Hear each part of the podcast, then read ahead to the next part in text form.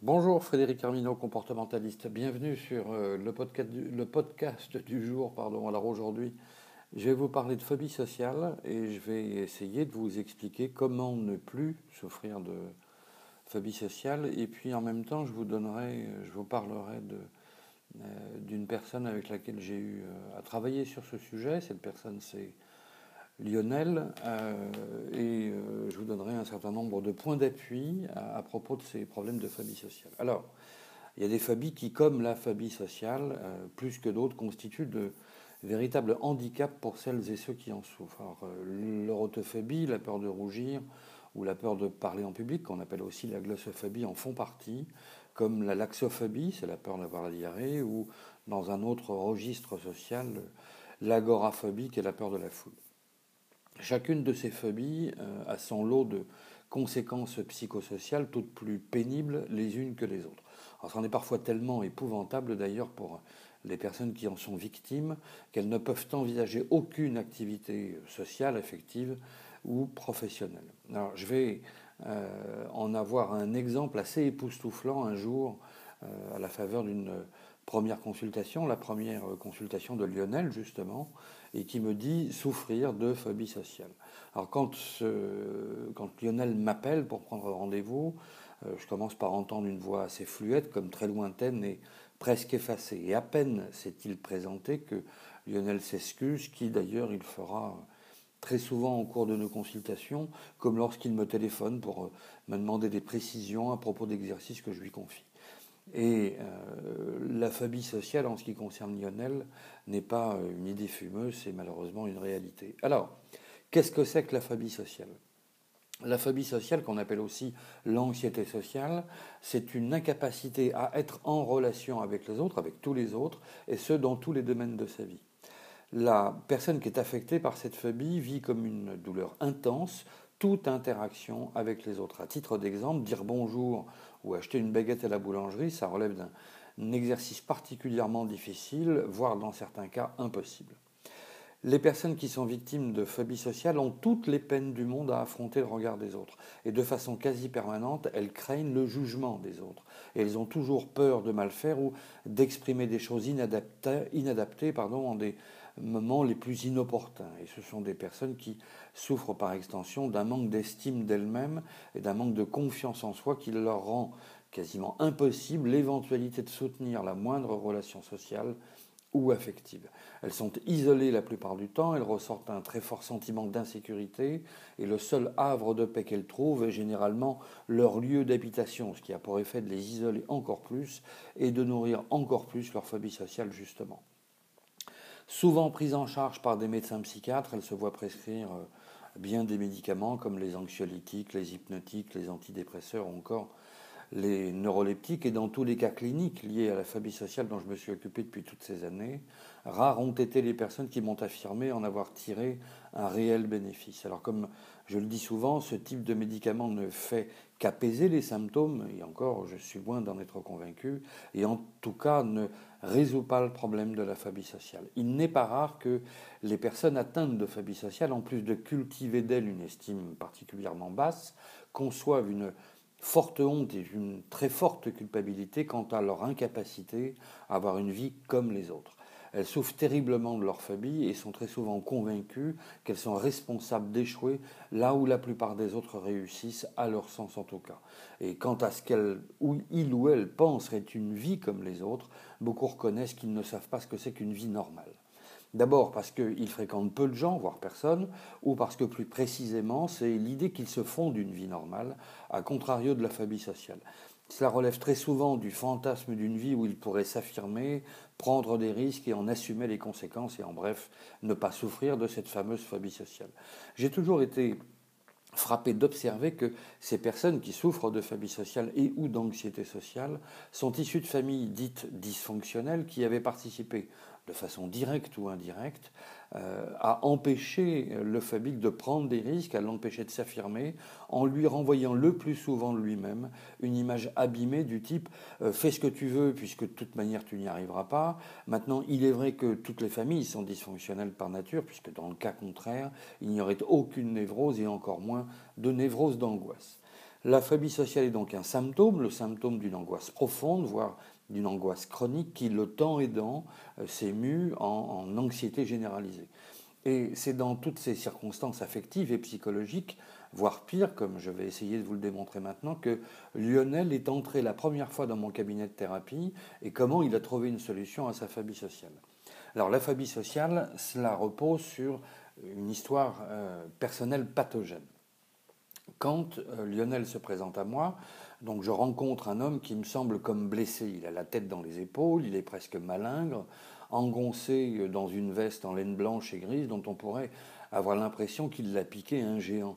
Et Lionel semble gêné d'être là. Alors, est-ce que ce sont les prémices de sa phobie sociale sans doute, en tout cas, il va bientôt commencer à s'excuser parce qu'il range ses petites affaires autour de lui, il s'attarde sur le bon positionnement du sac qu'il portait en bandoulière. D'ailleurs, la taille de son sac me fait penser à celle de sa veste. C'est, il est immense ce sac.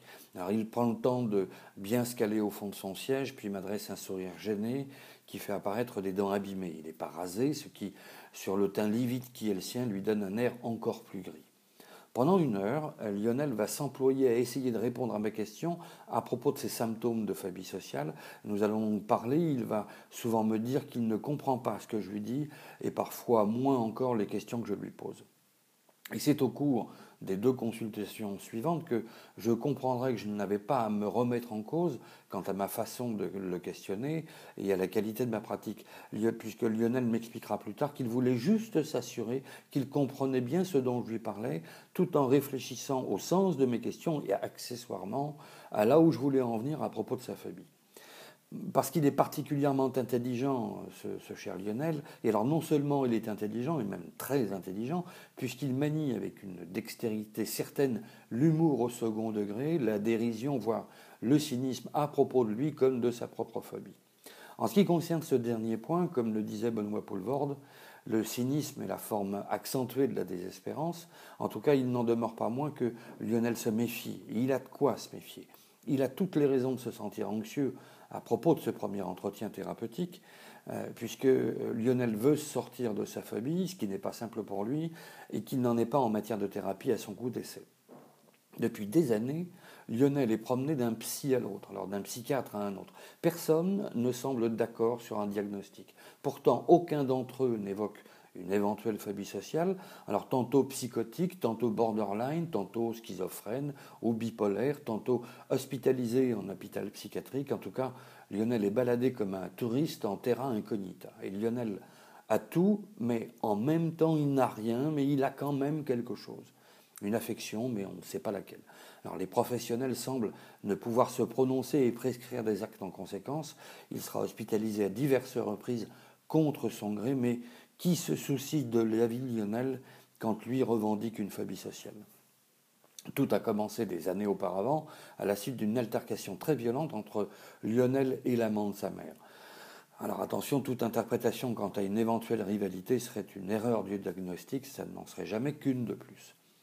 Cet amant semblait exprimer un certain mépris à l'égard du fils de sa compagne, laquelle femme a euh, laissé faire des années durant avec d'autant plus de facilité qu'elle a toujours considéré que son enfant était quelque peu malade et qu'il ne pouvait être autonome et encore moins responsable. il aurait donc eu besoin, au sens de cette mère, d'être coaché par un adulte mâle référent, l'amant en l'espèce.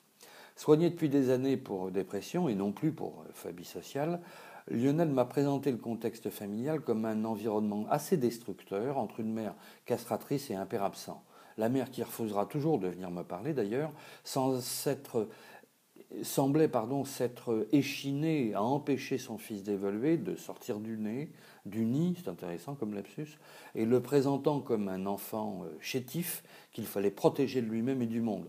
ça me rappelle l'histoire d'une jeune patiente à qui sa mère avait toujours dit de se méfier des hommes, car ce sont tous des salauds, des pervers et des violeurs.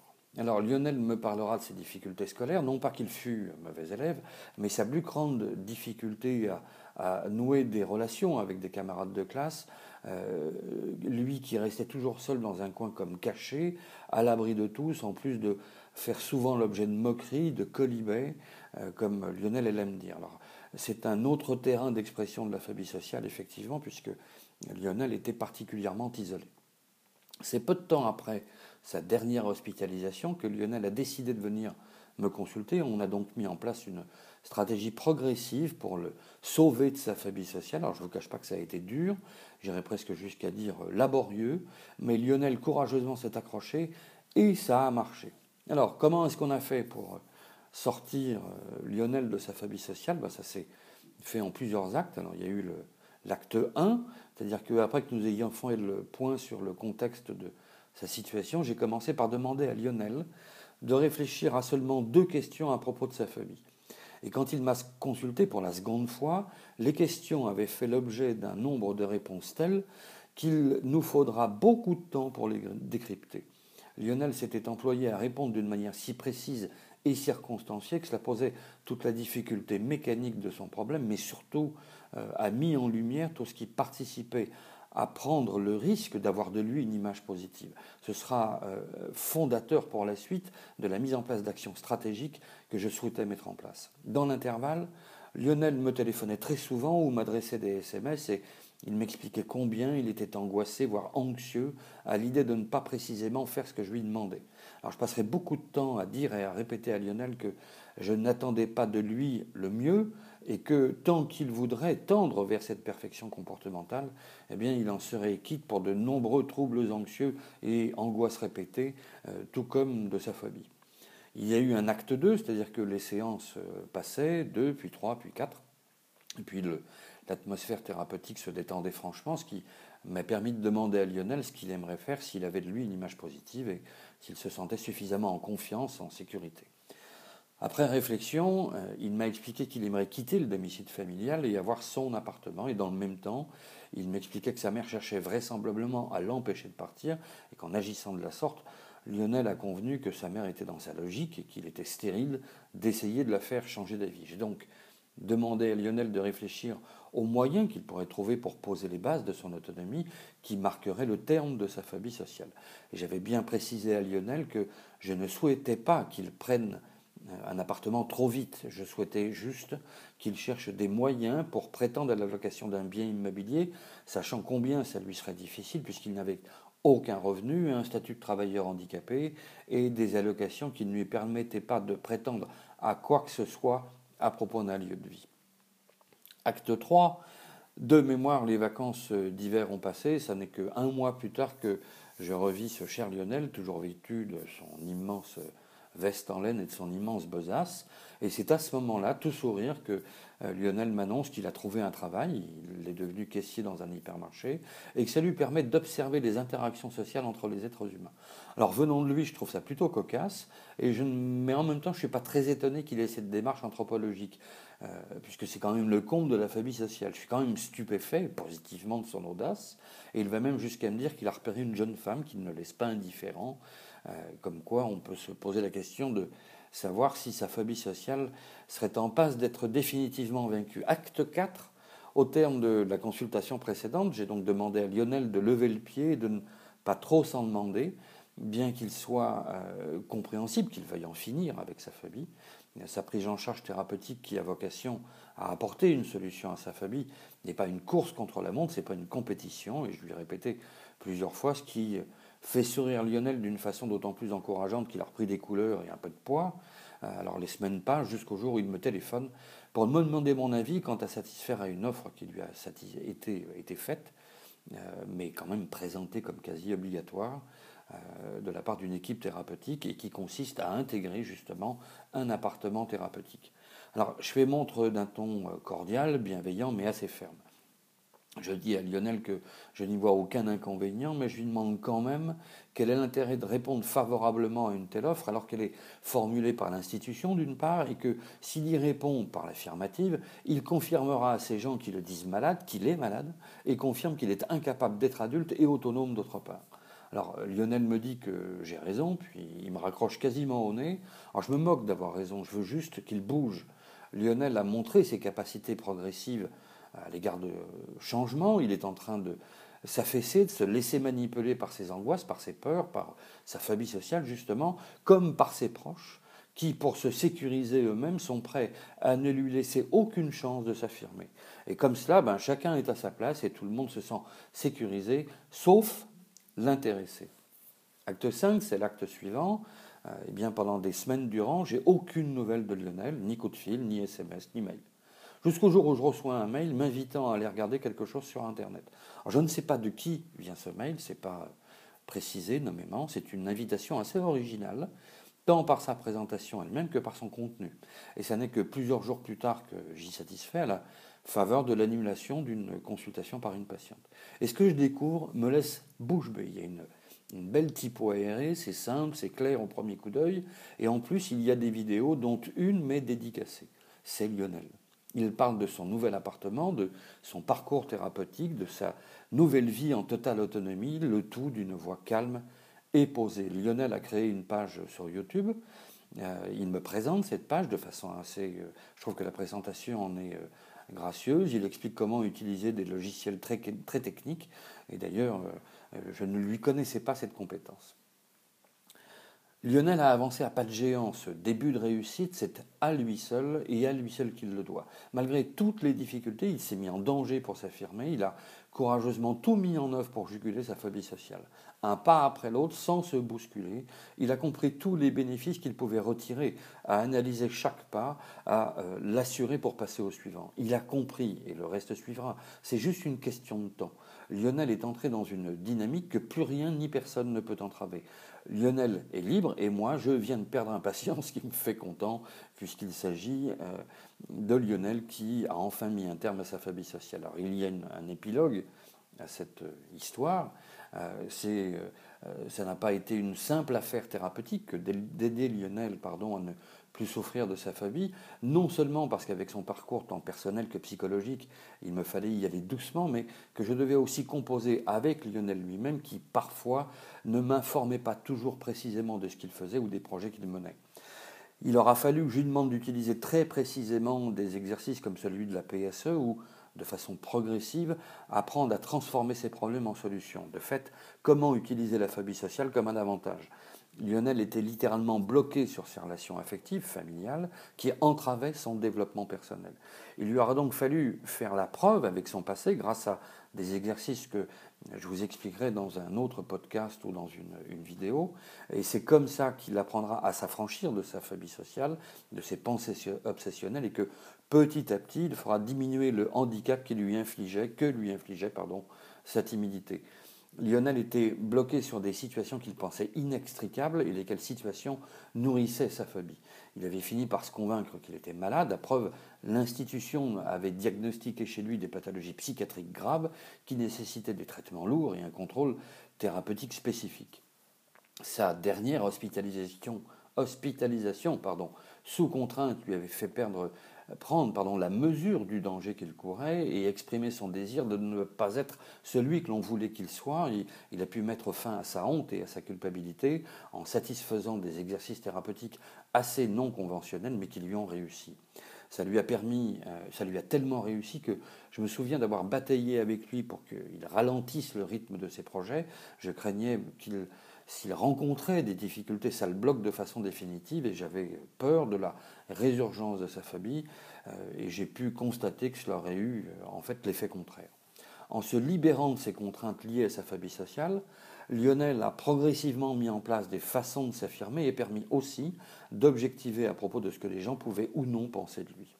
Alors parfois nous communiquons à l'aide de certains réseaux sociaux, et j'apprécie beaucoup l'humour et la dérision dont il fait preuve à son égard, il a réussi à s'inscrire dans une démarche active pour apprendre à se sécuriser et à retrouver confiance en lui.